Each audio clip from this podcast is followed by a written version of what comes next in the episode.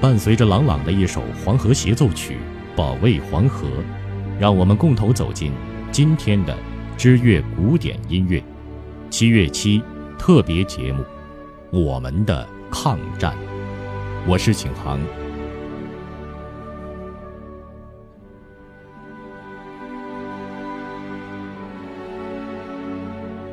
落日如钩桥上柳，送人几度出京华。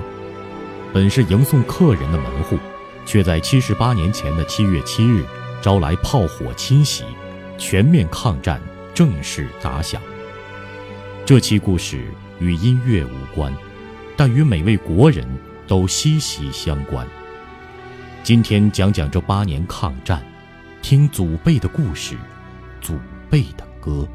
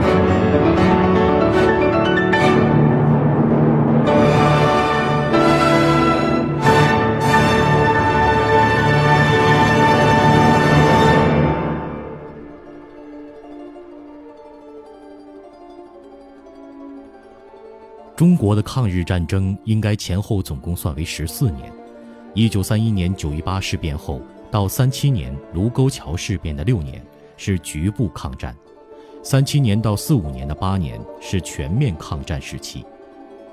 三七年的北平已经是三面被日本包围，北面为满洲国的国境线，画在距离天安门只有八十公里的雾灵山；东面在通县。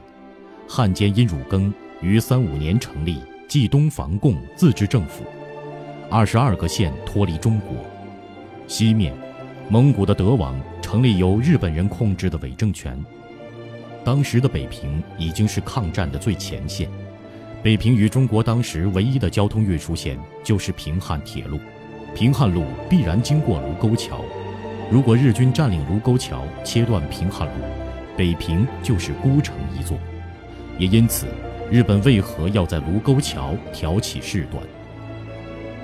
根据《辛丑条约》，洋人可在北平、天津周围驻军，日本在此有一个旅团，约五千余人的驻屯军。民国之前叫清国驻屯军，到三七年时改名叫中国派遣军。三七年七月七日，日军在此进行挑衅性的军事演习，日本借口一名士兵失踪。要搜查宛平城，遭到中国守军的拒绝，于是日方开炮轰击宛平城，七七事变爆发。史料记载，这名士兵叫志村菊次郎。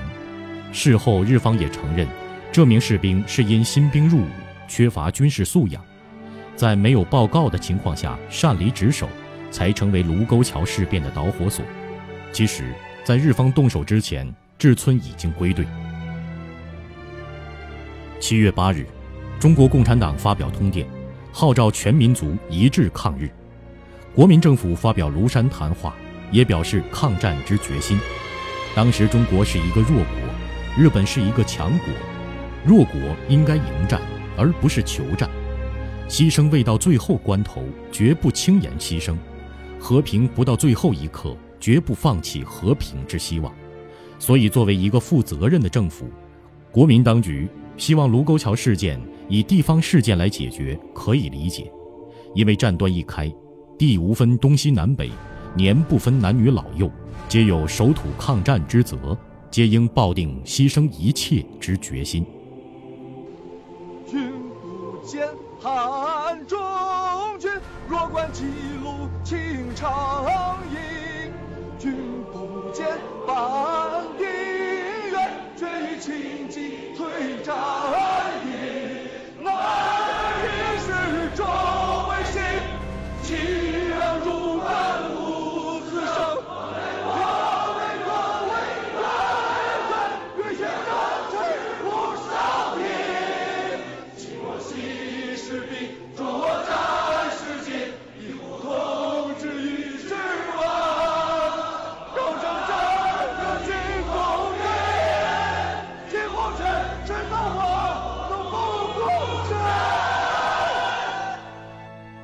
八月十三日，日本发动八幺三事件，标志着国民政府已经退无可退，发表自卫宣言，进行著名的淞沪会战。淞沪会战以双方战损比七比一的代价，打乱了日军当时的既定侵华路线，这是淞沪会战的战略意义。当然，战役失败，南京失守，日军在南京进行了惨绝人寰的大屠杀。淞沪会战。首先粉碎了日军叫嚣三个月灭亡中国的狂语，其次打乱了日军的既定侵略方针。日本原本是以华北为根基，西进入山西、陕西，经汉中入川，走忽必烈灭南宋的路线。如果这样，中国绝无胜算的可能。淞沪会战一役，中国军民以惨重的代价保存复国之一线生机，实属不易。同时，红军接受改编，陕北中央红军改编为国民革命军第八路军，一个月之后改编为第十八集团军，南方八省游击队改编为国民革命军新编第四路军，标志着抗日民族统一战线正式形成。国共两党兄弟系于墙而外遇欺辱，共同开赴抗战前线。淞沪会战同时，华北日军西进进攻山西，国民政府在正面战场组织太原会战，八路军东渡黄河，配合友军作战，取得抗战以来的首次大捷——平型关大捷。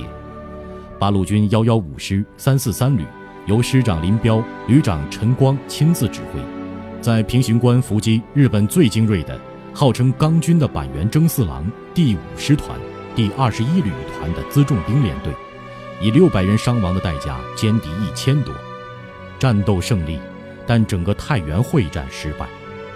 日军以两万人突破中央军晋绥军十万人把守的娘子关防线，太原失守。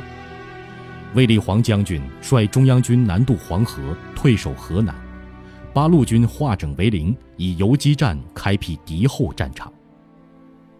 历史走进一九三八年，国民党正面战场爆发徐州会战，国军在第五战区长官李宗仁将军的指挥下，取得了抗战以来正面战场上的最大胜利——台儿庄大捷，歼灭矶谷联界第十师团一万两千余人。矶谷师团被打残，从此调回本土做预备役。此次会战依旧是战斗胜利，整个会战失败。徐州失守，开始武汉会战。武汉会战，中国累计参战兵力一百一十万，日军累计参战兵力三十五万，最后会战失败，武汉沦陷。重要原因之一是我们没有任何技术兵种，江面上没有一艘我们的军舰，天空中没有一架自己的飞机。武汉会战中，我们取得了万家岭大捷。几乎全歼日军第幺零六师团，只是在最后，日军以现代立体化战术、空投补给、指挥官，抱住了幺零六师团残部，成功突围。随后，武汉、长沙、广州相继沦陷，抗日战争防御阶段结束，随即进入相持阶段。抗战进入相持阶段后，全国上下弥漫着亡国论和速胜论的两种论调。毛泽东于1938年发表《论持久战》，日本原先三个月灭亡中国的幻想，如今已经打了十六个月。由于自身的资源匮乏、兵力不足，被迫转变侵华方针，将重点兵力转向敌后战场，而正面战场以诱降为主。于是，汪精卫叛国。1940年，正面战场爆发枣宜会战，战争期间。国民革命军第三十三集团军总司令张自忠将军殉国，这是抗战期间战场上阵亡的最高级别将领。张自忠将军出身二十九军，七七事变时候是天津市市长，三十八师师长，镇守平津。平津保卫战时候，二十九军副军长佟麟阁中将，幺三九师师长赵登禹中将殉国。此时出身二十九军的张自忠将军殉国。所以，如今北京、天津都有以这三位将军命名的马路。北京还有张自忠小学。欧洲战场，一九四零年是纳粹最猖獗的时候，万字旗插遍欧洲，英国奄奄一息，苏联隔岸观火，美国未参战。于是，日本有意尽早结束中国战事，计划华北日军西进后南下，华东日军西进。合围重庆，与蒋介石决一死战。此时，蒋介石心有余悸，派人与日本在香港谈判。为了防止蒋介石步汪精卫的后尘，共产党在晋察冀敌后战场发动百团大战。四一年起，日本主要兵力调往敌后战场，以三光政策开始对华北晋察冀根据地进行扫荡。扫荡的结果是无村不带笑，处处有哭声。中国军民的伤亡人数高达八十万。四一年、四二年，进入到抗战最艰难的时候，在敌后根据地，共产党开展了一系列建设活动，以“三三制”原则建立的敌后抗日民主政权，为抗战胜利建立了政治基础。毛泽东号召的“自己动手，丰衣足食，发展经济，保障供给”的大生产运动，为抗战胜利提供了经济基础。四一年十二月七日，日本制造珍珠港事件，太平洋战争爆发，美国参战。四二年六月，中途岛海战之后，日本在太平洋战场接连败退。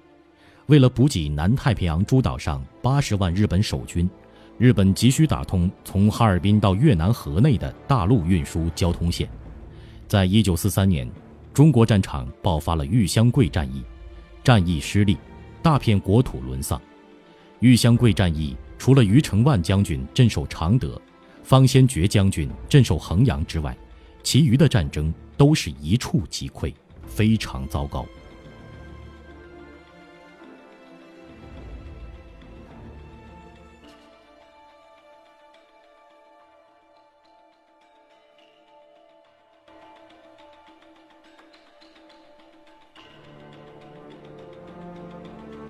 四四年，美军攻占硫磺岛；四五年占领小笠原群岛之后，日本全境覆盖在美军 B 二九重型轰炸机之下，日本败局已定。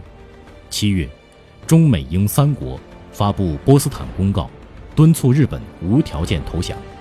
日本首相铃木贯太郎断然拒绝。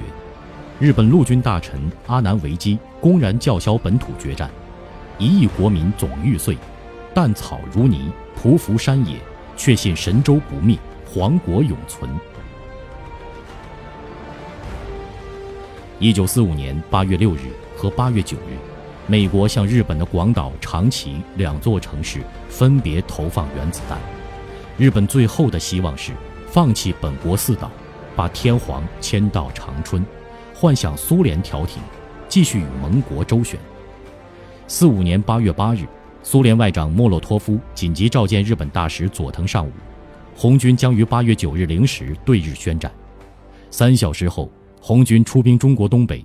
一周之后，号称“皇军之花”的关东军灰飞烟灭。一九四五年八月十五日，日本投降。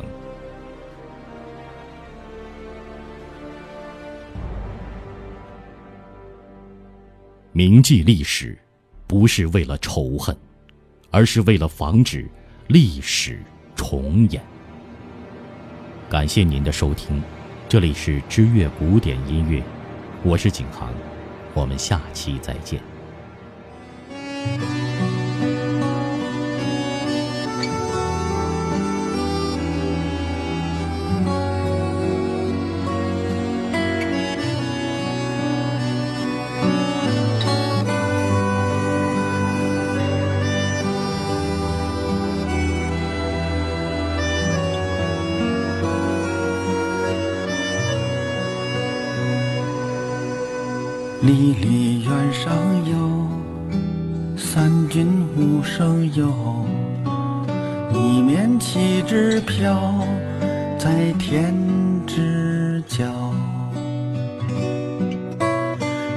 离原上有，岁月无情有。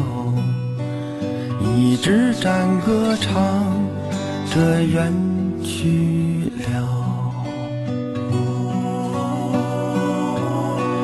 蒹葭苍苍，白露为霜。一对老兵消失在战场。蒹葭苍苍，白露为霜。一缕忠魂何日归故乡？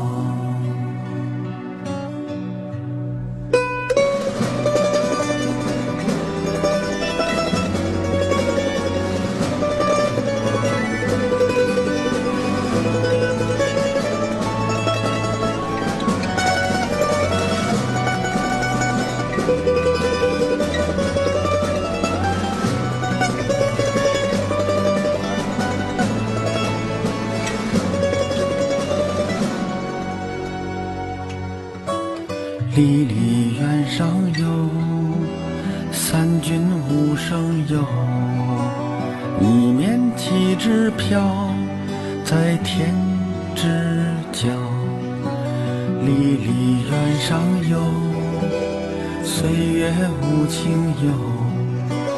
一支战歌唱着远去了，蒹葭苍苍。白露为霜，一对老兵消失在战场。蒹葭苍苍，白露为霜，一缕忠魂何日归故乡？